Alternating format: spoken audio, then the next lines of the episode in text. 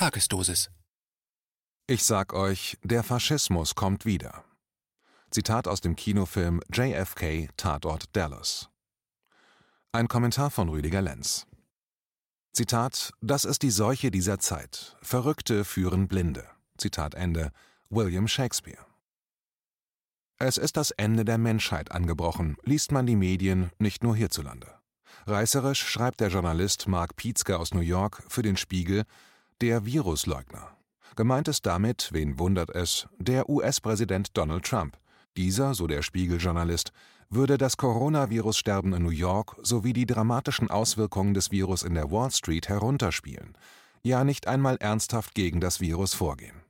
Man könnte glauben, die in unserer Zeit wichtigste Währung bei Staatsoberhäuptern sei die Besonnenheit.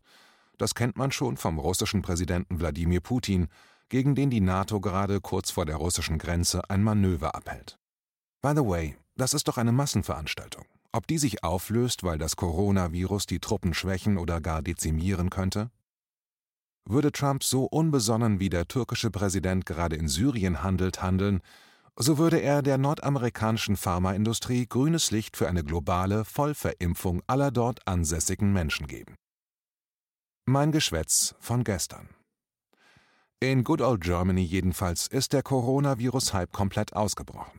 Viele hier glauben vermutlich, er sei noch schrecklicher als das Ebola-Virus und merken nicht, dass das Geschäft der Angstmacherei hier in vollem Gange ist.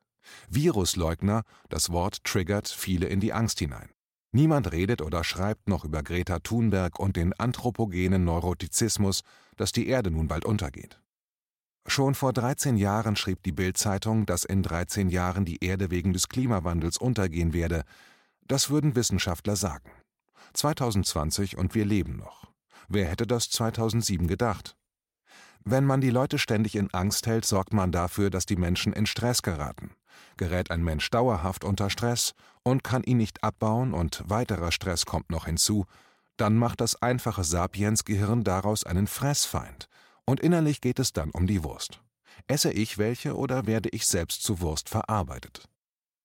Diese Frage macht das Unterbewusstsein zu einer Tageshaltung, mit der permanent der komplette Alltag und der Schlaf bedampft werden. Ergo kann dieser Mensch, egal ob Summa cum laude oder dreifacher Doktortitel nebst Professur, nicht mehr klar denken und tut alles, was als Lösungsweisung von seinem Alpha verlangt wird. Und da die Horde brav die Politikdarsteller als Alpha-Tiere akzeptieren, ist mal einer dahergekommen, Walter Lippmann hieß er, und hat all die Dinge aufgeschrieben, die man dazu benötigt, um die Dummgemachten weiterhin einfältige Dinge tun zu lassen und sich möglichst nicht einmischen, wenn es um Lumpengaunerei innerhalb demokratischer Ordnungen geht. Virusleugner, Klimaleugner, Linkenleugner, Mainstreamleugner. In einer Demokratie darfst du nicht merken, dass es sich um eine Fassadendemokratie handelt. Und dann, einige Jahrzehnte später, kam Daniel Kahnemann und zeigte den Leuten hinter dem Thron auf, wie man Entscheidungen trifft, die man niemals treffen würde, wäre man sich seiner Entschlusskraft bewusst. Mein Wille ist dein Bedürfnis. Dafür bekam er den Nobelpreis verliehen. Ja, auf diese Weise wird ganz langsam die Demokratie aufgefressen, wie es in Thüringen vom Ministerpräsidenten Bodo Ramelow in beispielloser Fleißarbeit unternommen wurde. Wer dort nämlich mit Stimmen der AfD an die Macht kommt, also Ministerpräsident wird, der muss sich von der Antifa umarmen und knuddeln lassen. Dass dieser Politikdarsteller Bodo Ramelow nun selbst einen AfD-Mann zum Landtagsvizepräsidenten gewählt hat und das mit der Demokratie begründet, hat ihn in einigen Kreisen sogar mehrere Chapeaus eingebracht. Ramelows Rechtfertigung für seine AfD-Stimmenabgabe war, dass er die Parlamentsregeln achte und dass er damit den Wahlausschuss für Richter und Staatsanwälte wieder handlungsfähig machen wolle. Ich wähle die AfD und meine Wahl ist eine Heldentat fürs Parlament. Zitat Ich finde die Gleichsetzung von Linke und AfD einfach unerträglich. Zitat Ende, sagte er der Süddeutschen Zeitung noch am 14. Februar. Nun denn, was kümmert mich mein Geschwätz von gestern, mag seine Maxime gewesen sein. Übrigens, Erzfeind Björn Höcke hat mit seiner Stimme schon vor dem Debakel Anfang Februar 2020 die linken Abgeordnete Birgit Keller zur Landtagspräsidentin gewählt. Kein Aufschrei der Linken in Thüringen, auch nicht von der Landesvorsitzenden und selbsternannten Faschismusexpertin Susanne Hennig-Welzow dazu. Zum Dämon gesellt man sich eben sehr gerne, wenn er zum Essen fassen aufruft. Was ist los in diesem Land? Wer nicht der hiesigen Meinungsmache anheimfällt, also eine eigene Meinung besitzt, wird diffamiert und ist Nazi. Nach der Strategie der Linken in Thüringen dürfte jetzt selbst der Ministerpräsident ein Nazi-Sympathisant sein. Immerhin, nach der Denkart der Linken in Thüringens Landtag, darf niemand jemanden aus der AfD, diesem fruchtbaren Hitlerschoß, auch nur ansehen. Solche zu wählen wäre politischer Selbstmord. Bodo Ramelow wählte mit seiner Stimme einen AfD-Mann.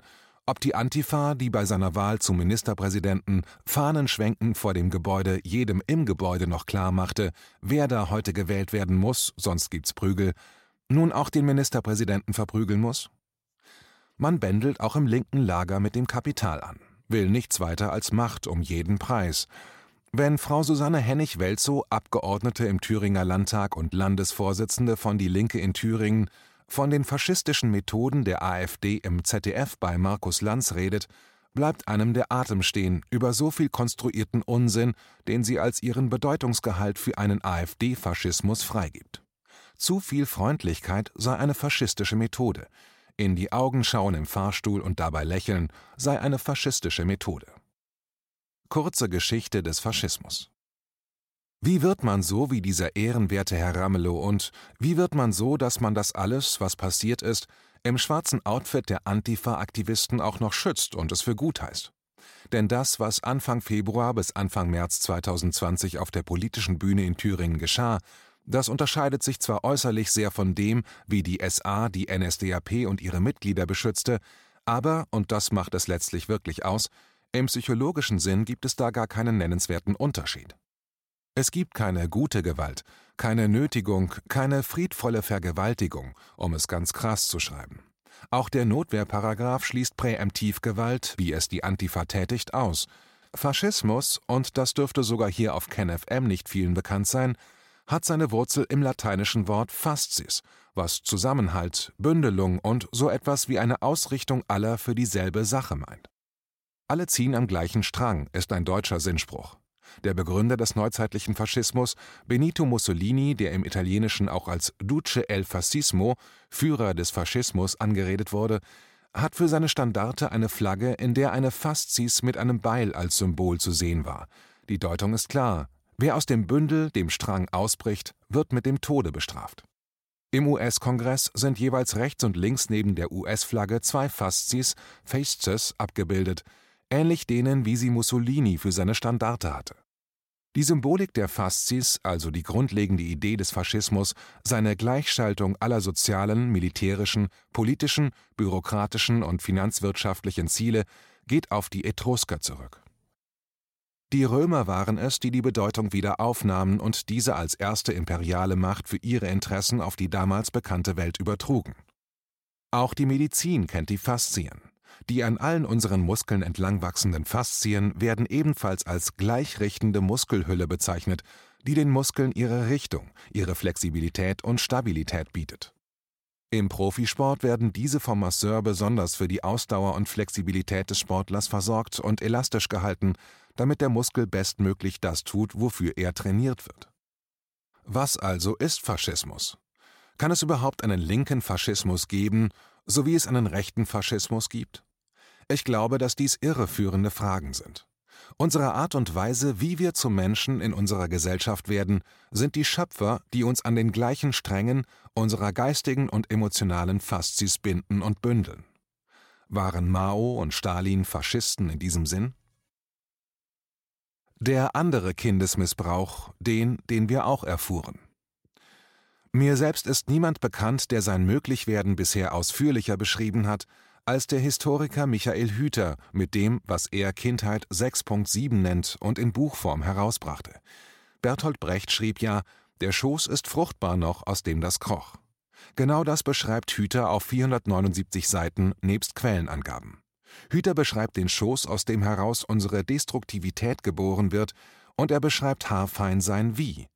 Denn so wie unsere Gesellschaft, der Schoß, den Menschen als Menschen heranreifen lässt, kann gar nichts anderes dabei herauskommen als Menschen, die ständig dafür Ersatz suchen, was man ihnen als Kleinkind vorenthielt oder zerstörte. Jeder Mensch, der geboren wird, wird geboren, um Liebe zu geben und um Liebe zu empfangen. Doch wer nach beidem auf der Suche bleibt, der erhöht sich und sieht in jedem und allem nur sein verdorrtes eigenes Spiegelbild. Und dafür erschuf unsere Gesellschaft den Markt und den Konsumismus. Der Markt produziert unablässig Ersatzgüter für unseren Empathie- und Liebesverlust. Wer beides entwickelt bekam, steht in seiner Kraft, ist geerdet und kann, ja will gar nichts anderes mehr, als sein eigenes Leben in die eigene Hand zu nehmen. Dazu braucht es dann fast den gesamten politischen Überbau nicht mehr. Aber, und das ist das Groteske dabei, gerade wer in seiner Kraft steht, geerdet ist und sein Leben selbst in die eigene Hand nimmt, wird zum sozial unwerten Menschen abgestempelt von denen, die nicht geerdet, nicht in ihrer Kraft stehen und denen im Laufe ihres Lebens ihr emotionales Konzept weggeraspelt wurde. Irre, wir behandeln die Falschen ist ein Buch dazu von Manfred Lütz oder Das falsche Leben, Ursachen und Folgen unserer normopathischen Gesellschaft von Hans-Joachim Marz. Je wirklicher du wirst, desto unwirklicher wird alles, sagte John Lennon einmal zu dem Ausnahmeboxer Muhammad Ali. Alles Suchen nach einer politischen Lösung im Jetzt-Zustand der Politik wird in die Sackgasse eines Ismus oder eines Ideals enden, wenn Politiker sich darum kümmern und nicht der Mensch selbst. Hans-Joachim Marz, ein Facharzt für Neurologie und Psychiatrie und Psychotherapeut, sagt es deutlich: mich erfasst Empörung über die bittere und tragische Entwicklung, dass Kinder nicht mehr artgerecht aufwachsen können, dass die haltgebende Funktion der Familie auf dem Altar der Ökonomie und Ideologie geopfert wird und dass die gegenwärtige Bildungspraxis Kinder mehr in ihrer Entwicklung behindert und krank macht, als ihnen hilft, freie, gesunde, aktive und kreative Persönlichkeiten zu werden. Die Kindheit entscheidet über die Fähigkeit, eine innerseelische Demokratie zu entwickeln, das heißt belastende seelische Erfahrungen, also Ängste, emotionale und körperliche Misshandlungen, seelische Kränkungen und Verletzungen und Liebesmangel auszublenden oder schmerzlich Erlittenes zu erinnern, emotional zu verarbeiten und damit regulieren zu lernen, um es nicht mehr sozial projektiv zu übertragen, zu denunzieren und bei Andersdenkenden zu bekämpfen. Die das für eine Gesellschaft festschreiben und verordnen, sind in meinen Augen also in den Augen des Autors dieses Kommentars, Gewalttäter und unterliegen damit der Psychologie der Gewalttäter. Eine kurze Geschichte über Macht und Ohnmacht. Und genau um das alles beizubehalten, es möglichst auch noch zu verschlimmern, sind politische Praxen erfunden worden. Man muss den Zaun groß und hoch halten, und wehe, wer ihn anfasst, der bekommt einen Schlag, von dem er sich nur schwer wieder erholen wird. Alle Machtmenschen sind nur daran interessiert, den Zaun zu verbessern.